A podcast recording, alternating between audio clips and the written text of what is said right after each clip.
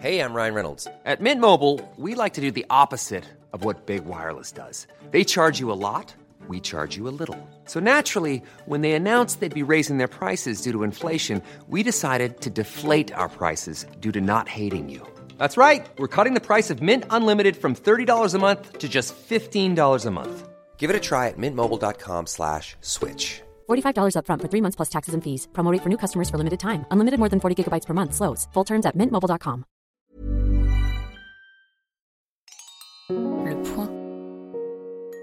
Vous écoutez Hors Champ de Bataille, un podcast dédié aux abonnés du Point. Épisode 3 La botte secrète des armées françaises à la bataille de Castillon. La bataille de Castillon, qui se déroule le 17 juillet 1453, marque la fin de la guerre de Cent Ans. Et la victoire des soldats français sur l'armée du roi d'Angleterre doit beaucoup à deux armes étonnantes. «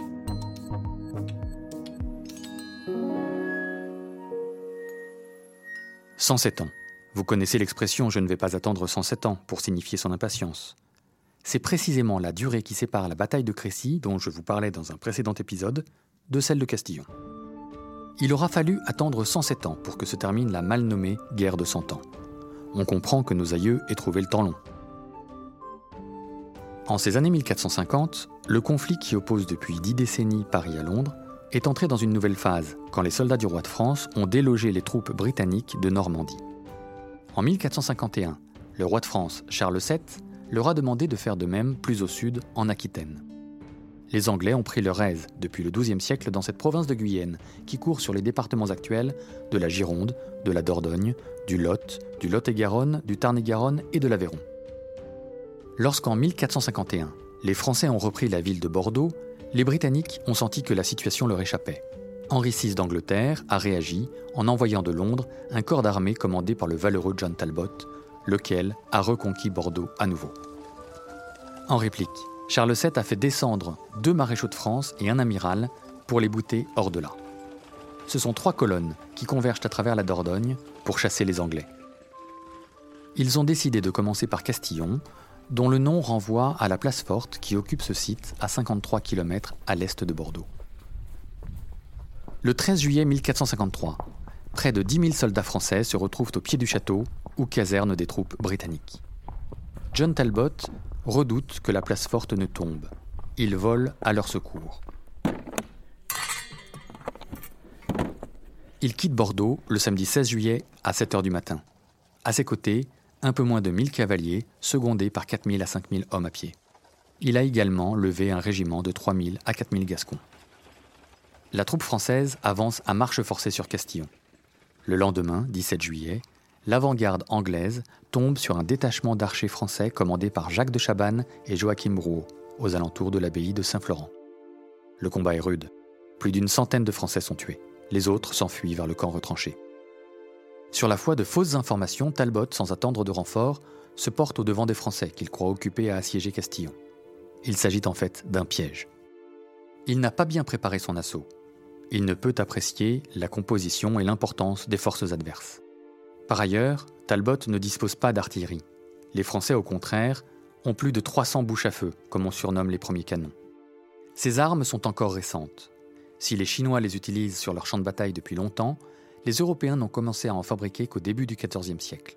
On attribue souvent au moine allemand Berthold Schwartz l'introduction de cette nouvelle machine à tuer. La France dispose en la matière de deux éminents spécialistes, les frères Bureau. Jean est devenu grand maître de l'artillerie de France en 1439. Avec son frère cadet, Gaspard, seigneur de Villemomble, il a réorganisé l'artillerie de campagne et développé l'utilisation du canon sur le champ de bataille.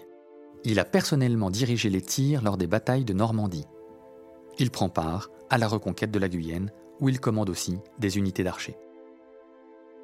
Les nouveaux alliages de cuivre et une meilleure maîtrise de la composition des poudres permettent d'éviter les explosions malencontreuses des canons.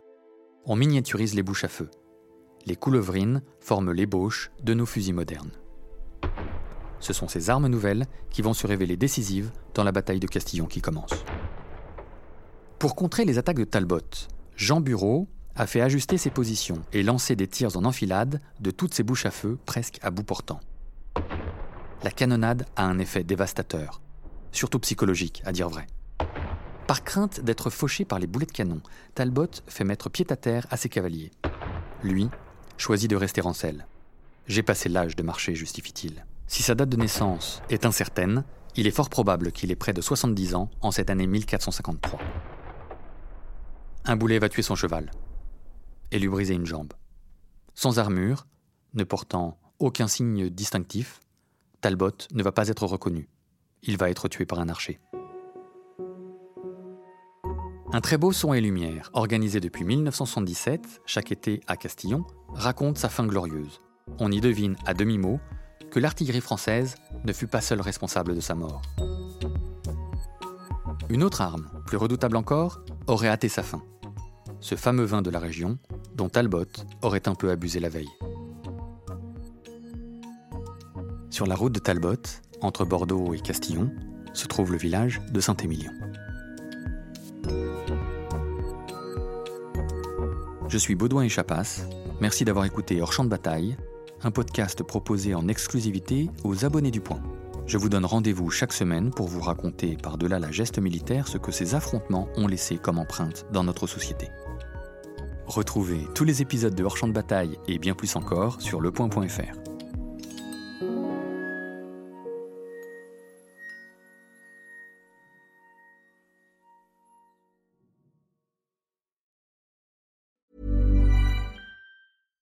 When you drive a vehicle so reliable it's backed by a 10 year, 100,000 mile limited warranty, you stop thinking about what you can't do and start doing what you never thought possible. Visit your local Kia dealer today to see what you're capable of in a vehicle that inspires confidence around every corner.